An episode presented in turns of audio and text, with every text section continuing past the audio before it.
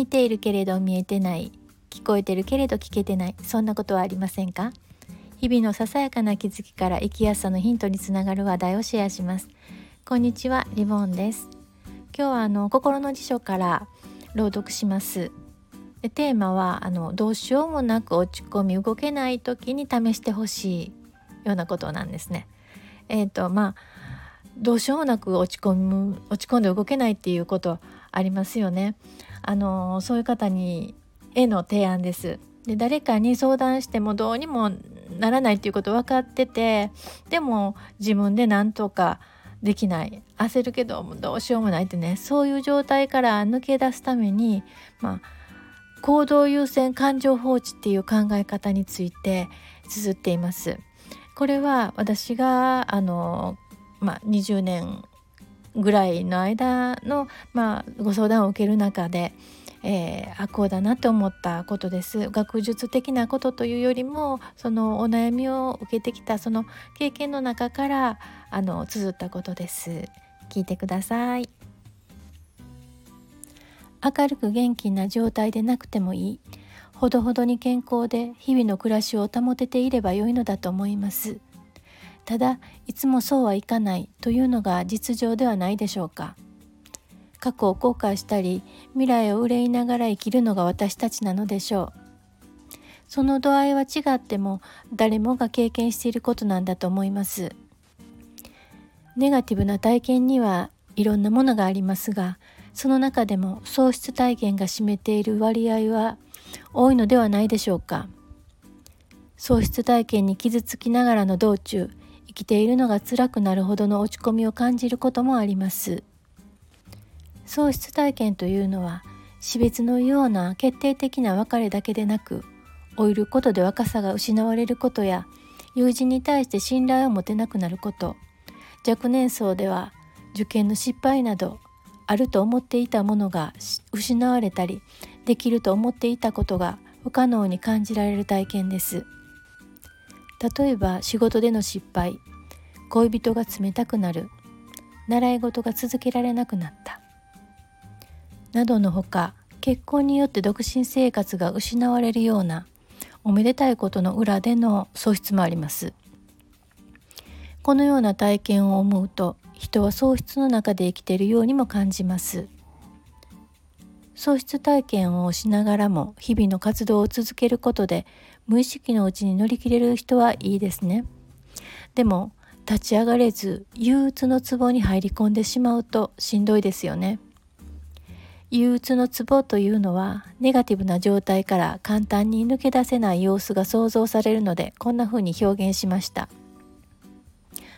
ただ憂鬱のツボの中にいると悲しくて情けなさもあるけれど一方では長期間続くことでそこに慣れ親しみ落ち着く場所になったりもします。辛い気持ちを味わっているけれどその気持ちで居続けるという変化のなさは妙な安定につながってしまうのですね。そうして憂鬱の壺の中にいることでフレッシュな風を感じることが難しく日々に制裁を書いてしまいます。こんな時喪失体験で一旦は落ち込みながらも憂鬱の壺に入らずに済む人の様子を伺ってみるとヒントになります。この壺に入らない人は切り替えるという術を使っています。もちろん喪失体験の後一定の時間心が沈み動きが取れないこともあるでしょう。そしてそのことで自分が守られる場合もあるので落ち込まないことが良いことだとは言えません。しかしそれが長期間続いて壺から出られない状態は本当につらいことです。そうなる前に試してほしいことがあります。それは行動優先感情放置という考え方です。辛い人は気持ちを何とかしようと考え込む傾向が強いです。自分を罰する思考や必要以上に考えを巡らせることで何か仕事をこなしているような感じ。これは自分が無用な存在でないと無意識に自分に言い聞かせているようにも思えます。でも感情はそのままでいいんです。感情に善悪はありません。辛い悲しい悔しい情けない恥ずかしい。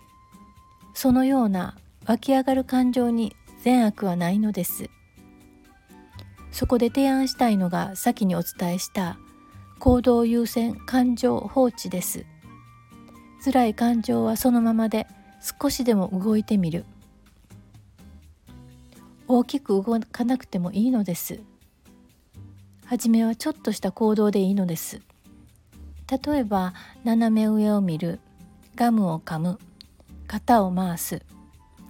その場で斜め上を見ることができたらその次は窓際に移動して空を見上げるなど本当にささやかな動きからで OK です。その動きを瞬間的ではなくそれを少しでも続けます。そしてその行動についてきた気分で次にできる行動に移ります。例えばコーヒーを入れる。目の前のものを片付ける。冷蔵庫の中のいらないものを捨てるなどそんなことからでも始めてみてください。行動優先感情放置を口ずさみながらそうして少しずつリアルな感覚が戻ってきたらもう憂鬱の壺から抜け出せているのだと思います。ただ苦しい状態が2週間3週間と続く場合は我慢せずに受診してくださいね。朗読は以上です。今の朗読の中にあの感情はそのままでいいんです。湧き上がる感情に善悪はないんです。ってできてきたんですけれども。これあの私こんなことを綴っておきながら自分もしんどい時っていうのは自分の感情をね否定してしまったりっていうことがあります。でお悩みをね受ける中でね例えばねもうクライアントさんがねもう死んでほしいとか思ったりするんですこんなこと思ったらダメですよねってもうこんなこと思う私がねもうすっごいダメだと思うんですっていうのを聞いたりするんですけどあの極端な話それもいいですよって私お伝えするんです。あの死んでほしいって思っでも思って殺すのはいけないけれどももうそういうそのぐらい相手のことを許せないって思うのはもう仕方ない。その感情はもうそのまんまでいいっていうふうにあのまあそのね時間とともに薄れてきたりなくなったりとか変わっていくからもうその感情はそのまま放置しておいてっていうふうなことでお悩みを聞いていったりするんですね。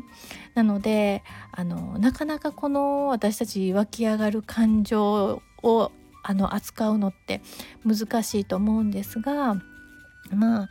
しんどい人にまあお話ねしんどい人のお話を聞いたりする時にちょっとこのことをあの添えてあげると「え、いいんだ」って言ってちょっとホッとされることもあるのでね頭の片隅に覚えておいていただけると嬉しいです。今日も最後まで聞いていただいてありがとうございました。ではまた。